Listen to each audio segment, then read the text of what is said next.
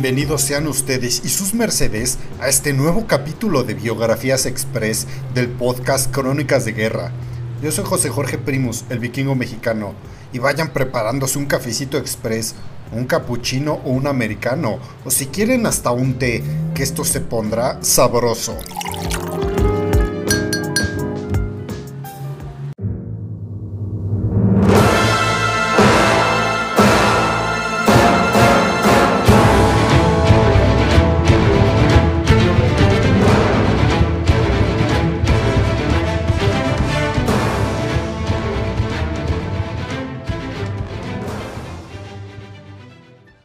Pequeño hombre, bueno, en realidad no era pequeño, era bastante promedio para un hombre europeo de esas épocas, midiendo 1,68.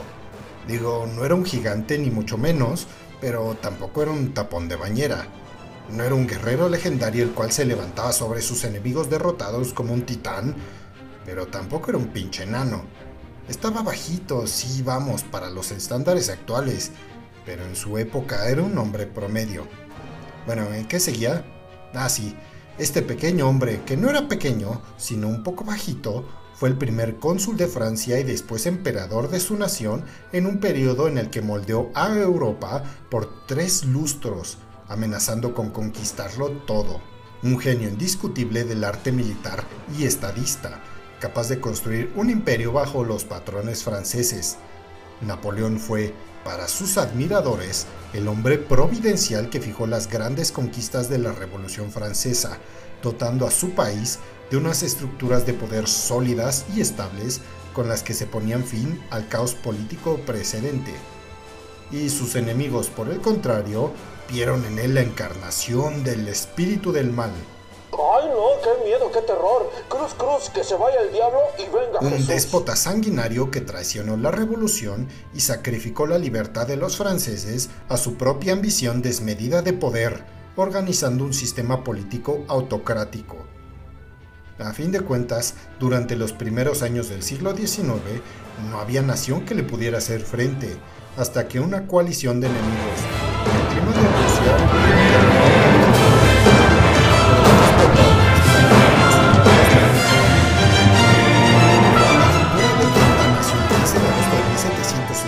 1769 en Ajaccio, la capital de la actual Córcega, en el seno de una familia numerosa de ocho hermanos, como solían serlo, pues no había televisión, solo un año después de que Francia comprara la isla a Génova. Pero Napoleón no nació llamándose así, sino se llamaba Napoleone di Bonaparte. De sus numerosos hermanos, cinco eran varones, José, el mismo Napoleón, Lucien, Luis y Jerónimo. Las niñas eran Elisa, Paulina y Carolina. Su familia formaba parte de la nobleza local. Su padre, Carlo Bonaparte, abogado, fue nombrado en 1778 representante de Córcega en la corte de Luis XVI o el Rey Sol. La madre de los hermanos Bonaparte se llamaba María Leticia Ramolino y era una mujer de notable personalidad. Adelantada a su época, exigía que sus ocho niños se bañaran a diario, cuando lo común era solo una vez al mes. Usted es europeo, le dicen desodorante. Napoleón, huraño y taciturno, se mantuvo apartado de sus compañeros. Le gustaba estar solo para meditar y sentía profunda aversión hacia los franceses, a quienes acusaba de ser los opresores de los corsos. No era un buen estudiante y solo le preocupaban las matemáticas, en las que progresaba de forma brillante. Se dedicó a la lectura de las obras clásicas, como la Historia Universal de Polibio, las vidas paralelas de Plutarco o la expedición de Alejandro de Arriano de Nicomedia, que tuvieron una profunda influencia en su espíritu. Y tal vez de allí se inspiró para moldearse su futuro en base al gran Alejandro Magno. Su padre consiguió que Napoleón y su hermano José se trasladaran a la Francia continental para estudiar en la Escuela Militar Francesa de Brienne-le-Château a la edad de 10 años, pues era momento de aprovechar esa ciudadanía francesa que tenían los niños, pero antes de entrar debía aprender francés, idioma que no hablaba, pues como lo dijimos anteriormente, en Córcega se hablaba italiano y corso. Pero Napoleón eh, al final logró aprender y dominar el francés, aunque lo habló con un marcado acento italiano por el resto de su vida, por lo cual fue objeto de burlas, la mayoría hechas obviamente a sus espaldas. Obtuvo notas destacadas en matemáticas y geografía y consiguió las necesarias para aprobar las demás materias. Tras su graduación en 1784, fue admitido en la Escuela Real Militar de París. Aunque había buscado en un principio una formación naval, terminó estudiando artillería en la escuela militar. Después de su graduación en septiembre de 1785, fue comisionado como teniente segundo de artillería. Tomó sus nuevas obligaciones en enero de 1786 a los 16 años. En aquellos años el muchacho presentaba un aspecto semisalvaje y apenas hablaba otra cosa que no fuera el dialecto de su añorada isla. Sus compañeros, hijos de la aristocracia francesa, veían en él a un extranjero medio raro y mal vestido, al que hacían blanco de toda clase de burlas. No obstante, su carácter indómito y violento imponía respeto tanto a sus camaradas como a sus profesores. Lo que más llamaba la atención era su temperamento y su tenacidad, y uno de sus maestros, Emrien, diría de él, Este muchacho está hecho de granito y además tiene un volcán en su interior. Al poco tiempo sobrevino el fallecimiento de su padre, y por este motivo se dio el traslado de Napoleón a Córcega y la baja temporal del servicio activo. Su agitada etapa juvenil discurrió entre idas y venidas a Francia, un nuevo acantonamiento con las tropas en Auxonne, la vorágine de la Revolución Francesa y los conflictos independentistas de Córcega. En el agitado enfrentamiento de las facciones de Córcega, Napoleón se creó enemigos irreconciliables, entre ellos el mismo Pasquale Paoli, el nombrado líder independentista, pues el joven oficial se decantó por las facciones que querían que Córcega siguiera perteneciendo a Francia. Así que el mecha corta de Napoleón se alzó mediante intrigas con la jefatura de la milicia y quiso pasar por las armas a sus adversarios en las calles de Ajaccio. Pero fracasó y tuvo que huir con los suyos para escapar al incendio de su casa y a una muerte casi segura a manos de sus enfurecidos compatriotas. Instalado con su madre y sus hermanos en Marsella como refugiados, malvivió entre grandes penurias económicas que en algunos momentos rozaron el filo de la miseria. Años en los que la familia visitaba a menudo las casas de empeño, ya hasta con su tarjeta de cliente frecuente de Monte de Piedad y toda la cosa. ¿Por qué me persigue la desgracia? Pero los Bonaparte jamás se darían por vencidos. Eran una familia de personas duras y resistentes que harían grandes sacrificios para salir adelante. María Leticia Ramolino, la madre, se convirtió en amante de un comerciante acomodado, François Clary.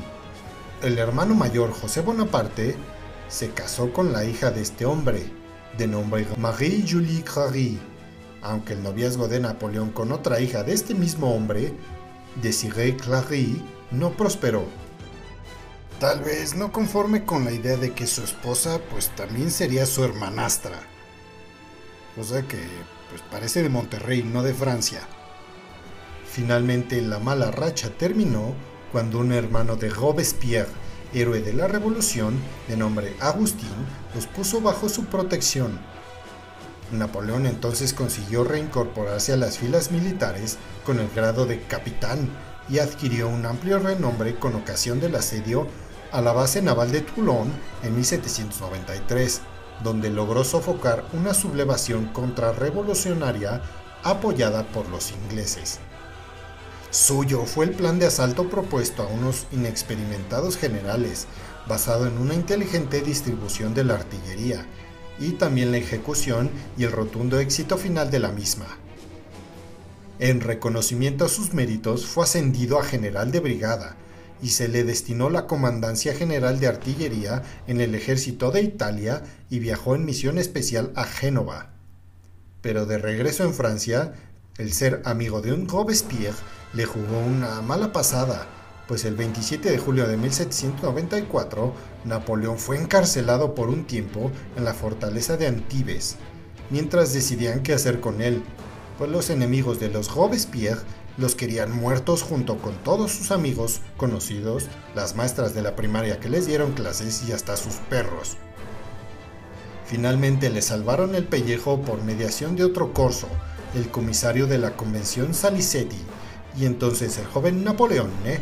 con 24 años y de nuevo sin un puesto en el ejército, amigos que lo protegieran y sin una entrada de dinero, volvió a empezar en París, como si partiera desde cero.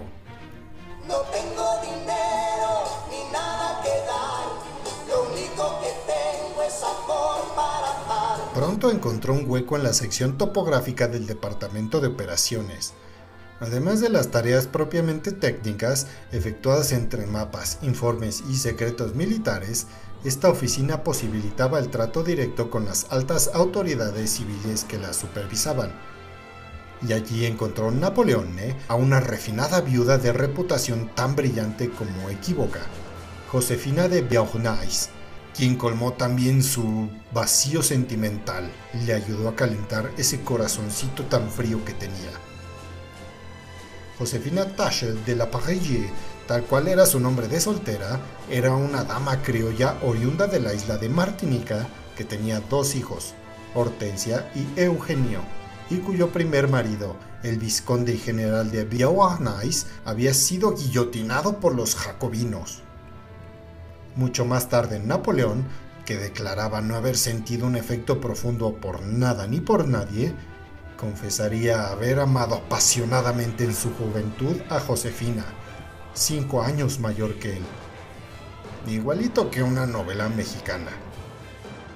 En 1795, Napoleón se encontraba en París cuando el 3 de octubre realistas y contrarrevolucionarios organizaron una protesta armada contra la Convención, sus excesos y su gobierno tiránico. Al joven oficial se le encomendó dirigir a un improvisado ejército en la defensa de la Convención en el Palacio de las Tullerías. Este pronto obtuvo algunas piezas de artillería con la ayuda de un joven oficial de caballería, Joaquín Murat, que se convertiría en su cuñado en el futuro, y logró repeler a los insurgentes. Este triunfo le dio gran fama y poder sobre el nuevo directorio, en particular sobre su líder, Paul Barras, quien resultaba ser amante de su gran amor, Josefina de Beauharnais, y semanas después, el 9 de marzo de 1796, se casó con Josefina, pensando que ella dejaría aquellas aventuras con Paul Barras, pero no fue así. Ven, les digo como una pinche novela mexicana.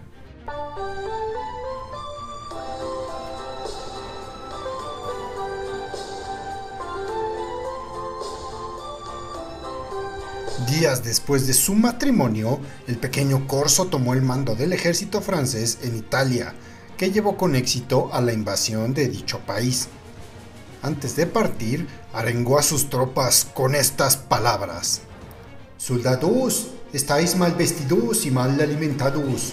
El gobierno os debe mucho. Grandes provincias y ciudades serán vuestras. Allí hallaréis gloria y riqueza. Por aquella época se ganó el apodo de Pequeño Cabo en virtud a su buena relación con las tropas. Logró sacar a las fuerzas austriacas de Lombardía con su victoria en la batalla del puente de Arcole y derrotó al ejército de los estados pontificios. Desde marzo de 1796 hasta abril de 1797, el genio militar del joven Bonaparte se puso de manifiesto en la península italiana. En la batalla de Lodi en mayo de 1796, en Arcole en noviembre de 1796 y en Rivoli en enero de 1797 episodios que pasaron a la historia como los escenarios de las principales batallas en las que Napoleón derrotó a los austríacos, enemigos acérrimos de los franceses. El inexperto general llegado de París en la primavera de 1796 despertó la admiración de todos los maestros en estrategia de la época y se convirtió en tiempo récord en el terror de los ejércitos de Austria. En cuanto a sus propios soldados, el recelo de los primeros días pronto se transformó en entusiasmo. Comenzaron a llamarle admirativamente y a corear su nombre antes de iniciar la lucha. Fue en esos días victoriosos cuando Napoleón varió la ortografía de su apellido en sus informes al directorio. Bonaparte pasó a ser definitivamente Bonaparte, más francés que corso.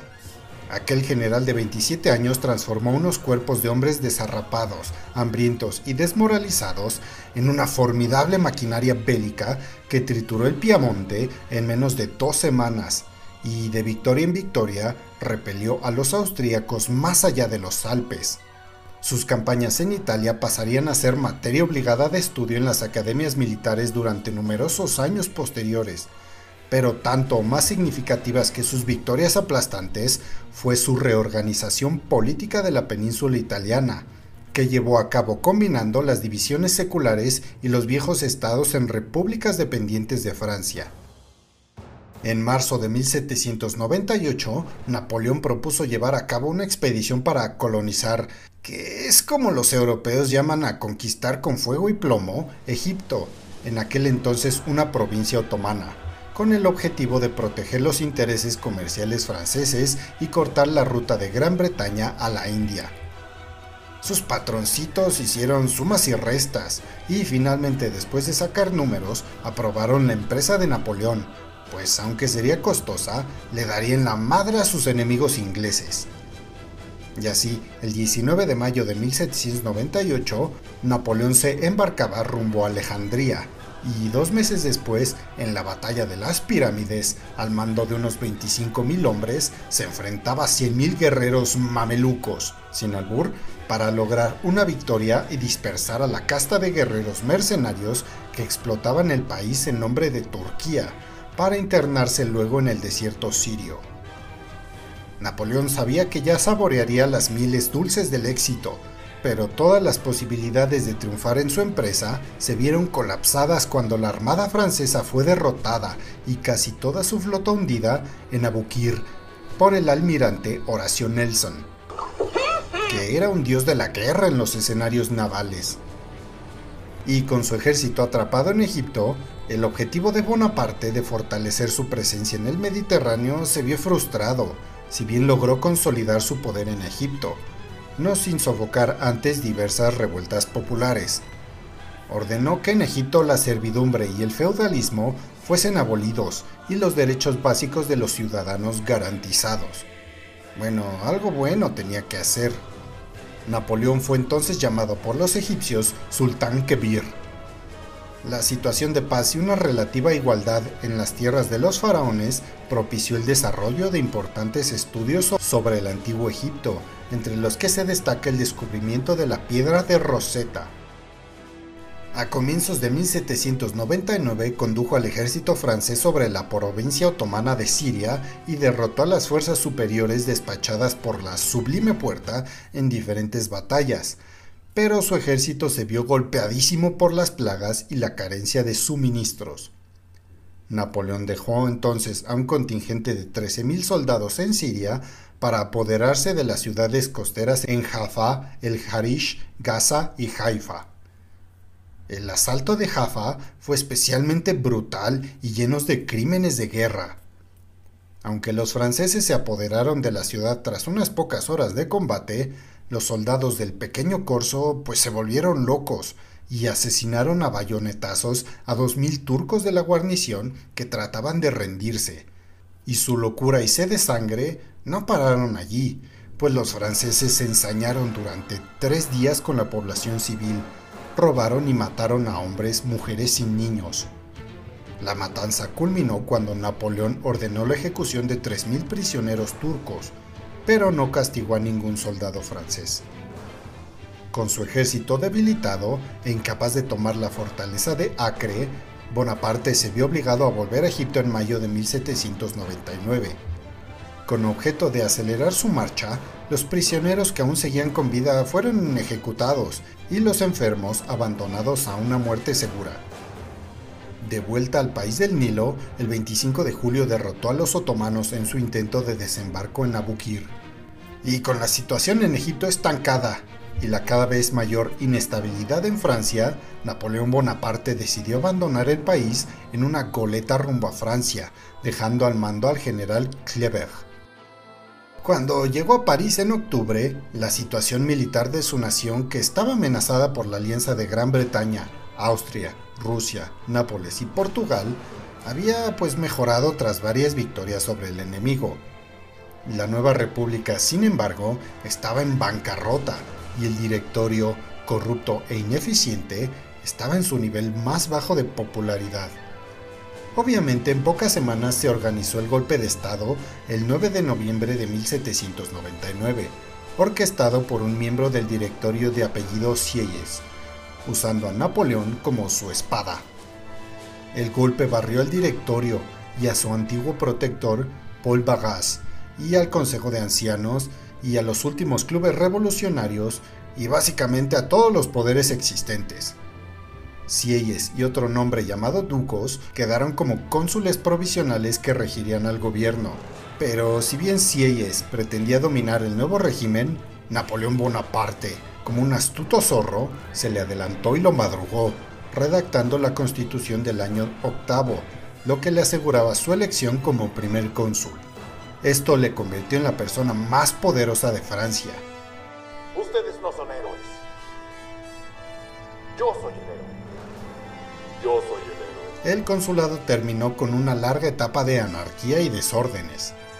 En cuanto tuvo todo el poder en sus manos, Napoleón demostró que no solamente era un general audaz, preocupado por manipular mediante la diplomacia o la guerra los complejos resortes de la política internacional, sino que también estaba interesado por procurar bienestar a sus súbditos y podía actuar como un brillante legislador y administrador. En los años inmediatamente posteriores a su proclamación como cónsul, la obra de reforma, recuperación y reparación que realizó fue espectacular y admirable. Napoleón Bonaparte introdujo cambios en la administración, dándole a Francia instituciones que han llegado hasta el día de hoy, como lo es el Consejo del Estado, las prefecturas y la organización judicial. Acabó con las guerras civiles que asolaban la zona del oeste del país e instauró una política financiera eficaz que permitió poner fin al déficit acumulado durante la revolución. Estos logros en el interior se sumaron nuevos éxitos en el exterior. El 14 de julio de 1800 volvió a ser un derroche de su genialidad como militar al aplastar de nuevo a los austríacos en la renombrada batalla de Marengo, obligándolos a firmar la paz de Luneville al año siguiente. Además firmó con el Papa el Concordato de 1801, que prevía la reorganización de la Iglesia de Francia y favorecía el resurgimiento de la vida religiosa tras los desmanes cometidos en los momentos culminantes del periodo revolucionario. Napoleón no se contentó con alargar la dignidad del primer cónsul durante una duración de 10 años, pues apenas dos años después de ser nombrado, en 1802, convirtió su chamba en vitalicia. Pero aquello era poco todavía para el gran pequeño corso que embriagaba a Francia de triunfos y emprendía una deslumbrante reconstrucción interna. Lo mejor estaba aún por venir. El nuevo Senado francés le ofreció la corona de emperador de Francia a Napoleón, y este pues la aceptó gustosamente. La ceremonia de coronación se llevó a cabo el 2 de diciembre de 1804 en la Catedral de Notre Dame, con la asistencia del mismísimo Papa Pío VII, aunque Napoleón se ciñó la cabeza a sí mismo y después se la colocó a su esposa Josefina, dándole así una cachetada con guante blanco a la iglesia. Él no necesitaba a Dios para ser emperador, al igual que Carolus Rex años atrás. La historia de la mayor parte del imperio napoleónico es una repetición una sobre otra de sus victorias sobre las monarquías europeas, aliadas en repetidas coaliciones contra Francia y promovidas en último término por la diplomacia y el oro ingleses, pues en Inglaterra veían con horror como su más antiguo rival, Francia, empezaba a conquistarlo todo. En la batalla de Austerlitz, En 1805, Napoleón Bonaparte abatió a la tercera coalición de sus enemigos. En la batalla de Jena en 1806, anonadó al poderoso reino prusiano y pudo reorganizar todo el mapa de Alemania en torno a la Confederación del Rin, que eran dependientes a él, mientras que los rusos eran contenidos en Friendland. Al reincidir Austria en la quinta coalición, porque los pinches austriacos eran bien pinches necios, Napoleón los volvió a destrozar en Wagram en 1809. Nada ni nadie podía resistirse a su gran aportación a la historia militar, la Grande Armée, o el Gran Ejército, y a su mando operativo, que en sus propias palabras equivalía a otro ejército invencible. Cientos de miles de cadáveres de todos los bandos pavimentaron estas glorias guerreras, y cientos de miles de soldados supervivientes y sus bien adiestrados funcionarios esparcieron por Europa los principios de la Revolución Francesa. En todas partes, los derechos feudales serán abolidos junto con los mil particularismos económicos, aduaneros y corporativos, y se creaba un mercado único interior. Napoleón comenzó a forjar en Europa a su idea de un mundo mejor, pues quedó implantada por todos los dominios del imperio francés la igualdad jurídica y política según el modelo del Código Civil francés, al que dio nombre el Código de Napoleón o Napoleónico, y este se convertiría en la matriz de los derechos occidentales, a excepción de los anglosajones, porque ya saben, pinches ingleses, en donde se secularizaban igualmente en todas las partes los bienes eclesiásticos, se estableció una administración centralizada y uniforme, y se reconocía la libertad de cultos y de religión, o la libertad de no tener ninguna. Con estas y otras medidas se reemplazaban las desigualdades feudales, basadas en el privilegio y el nacimiento por las desigualdades burguesas, fundadas en el dinero y la situación en el orden productivo. Y buena parte de las sociedades europeas entraban en la edad contemporánea. La obra napoleónica, que liberó fundamentalmente a la fuerza de trabajo, es el sello de la victoria de la burguesía en la Revolución Francesa y puede resumirse en una de las frases del estadista Corso. Si hubiera dispuesto de tiempo, muy pronto hubiese formado un solo pueblo, y cada uno al viajar por todas partes siempre se habría hallado en su patria común. O sea, ser el primer papá de la Unión Europea sin las asquerosidades burocráticas y económicas de ahora. Así es, te estoy viendo a ti, OTAN. Y mientras tanto, Josefina, que nunca se olvidó de sus hábitos, le puso el cuerno constantemente durante sus campañas. Estas aventuras le dieron en la madre pronto al matrimonio, y Napoleón, que tal vez quiso hacer el ojo por ojo, conoció a la condesa polaca María Waleska en 1806, en el transcurso de una campaña contra los rusos. El intermitente pero largamente mantenido amor con la condesa dio a Napoleón Bonaparte un hijo de nombre León. Pero Napoleón sabía que necesitaba un hijo nacido en un matrimonio para hacerlo su heredero oficial, así que hizo varios cálculos políticos y se decidió finalmente divorciarse de Josefina y solicitar la mano de la hija de Francisco II de Austria, la archiduquesa María Luisa de Austria o también de Habsburgo-Lorena, emparentada con uno de los linajes más antiguos del continente. En 1810, los únicos estados en Europa que todavía quedaban a resguardo del poder de Napoleón eran Rusia y Gran Bretaña. Años antes, el almirante Horacio Nelson había sentado de una vez por todas la hegemonía marítima inglesa en la batalla de Trafalgar, arruinando varios proyectos del emperador francés. Francia tenía un total control de en tierra y Gran Bretaña del mar. Así que para darles en la madre, Napoleón había intentado asfixiar económicamente a Gran Bretaña decretando el bloqueo continental, prohibiendo el comercio entre la isla y el continente y cerrando los puertos europeos a las manufacturas británicas. Pero a la larga, la medida resultaría no solo inútil, sino también contraproducente. Más o menos como las sanciones económicas a Rusia, donde los miembros de la Unión Europea se dieron un balazo en el pie. Pero pues estoy divagando. Este bloqueo continental condujo a Francia en 1808 a invadir Portugal, el satélite británico y su llave de paso España. Los Borbones españoles fueron desalojados de su trono en beneficio de su hermano, José Bonaparte, y la dinastía portuguesa huyó a Brasil.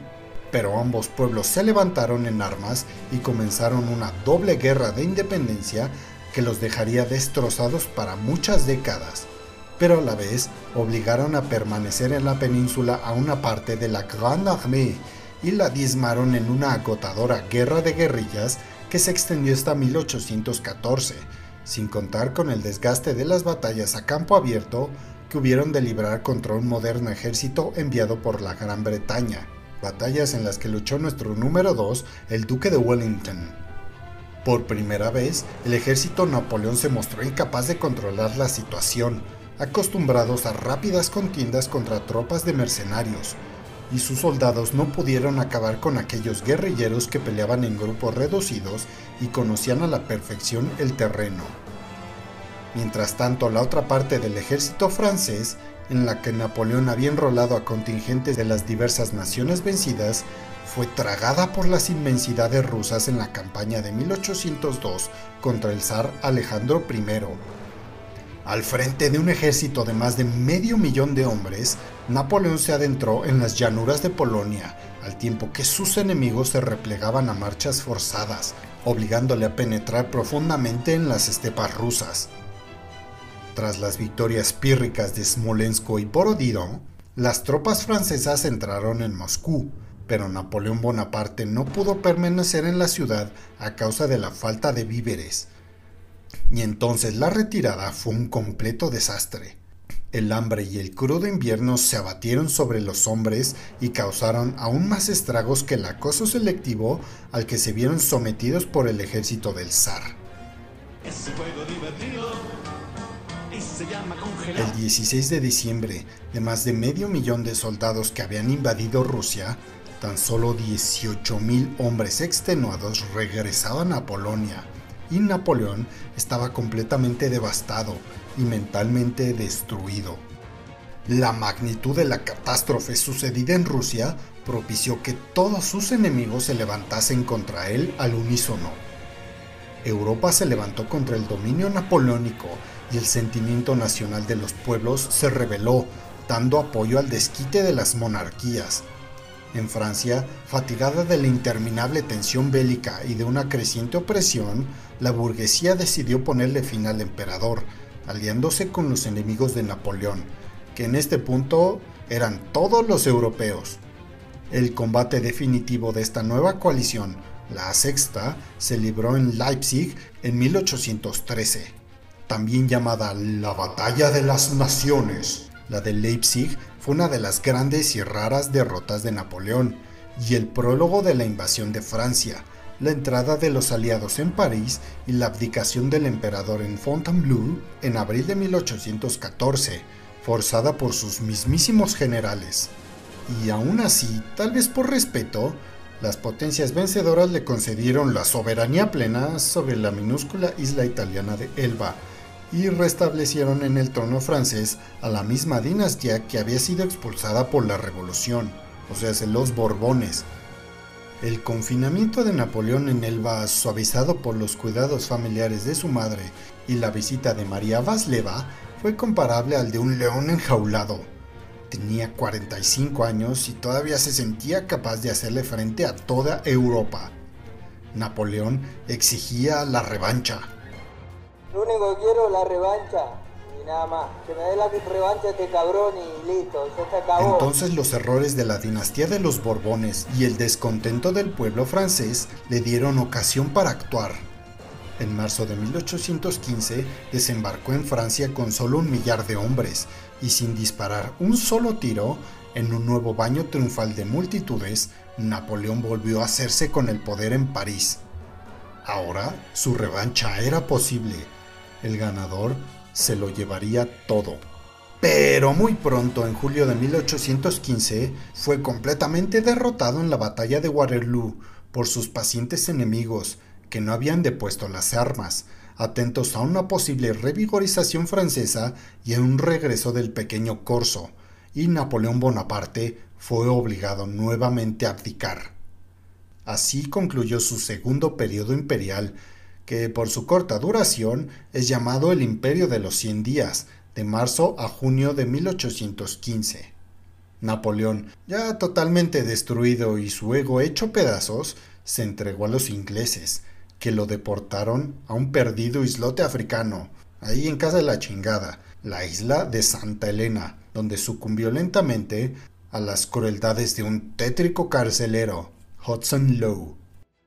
Antes de morir el 5 de mayo de 1821, escribió unas memorias, el Memorial de Santa Elena, en las que se describió a sí mismo tal como deseaba que lo viese la posteridad. La historia aún no se ha puesto de acuerdo ni siquiera en el retrato de su singular personalidad y en el peso relativo de sus múltiples facetas. El bronco espadón cuartelero, el estadista, el visionario, el aventurero y el héroe de la antigüedad, obsesionado por la gloria, convertido en un legendario héroe de epopeya por escritores de la talla de Víctor Hugo, Balzac, Stendhal, Heine, Manzoni o Pushkin. Su leyenda alcanzó la apoteosis en 1840, cuando sus cenizas regresaron a París para ser depositadas bajo la cúpula de la iglesia del Hôtel des Invalides, fundado dos siglos antes por el rey Sol Luis XVI para acoger a los viejos soldados maltrechos por la guerra. Él había sido, sin lugar a dudas, el más grande de ellos. El número de victorias obtenidas por Napoleón Bonaparte es simplemente impresionante. El general más exitoso de la historia se fue a la tumba con 80 victorias en su currículum militar, más que cualquier otro hombre en la historia de la humanidad, por lo menos de los que tenemos registros históricos comprobables. Y así terminamos con la vida del conquistador más grande de la historia de la humanidad, del cual sobre su figura existen innumerables mitos, leyendas y rumores. Sintonícenos la próxima semana para escuchar otra de estas biografías express. Yo soy José Jorge Primos, el vikingo mexicano. Hasta la próxima.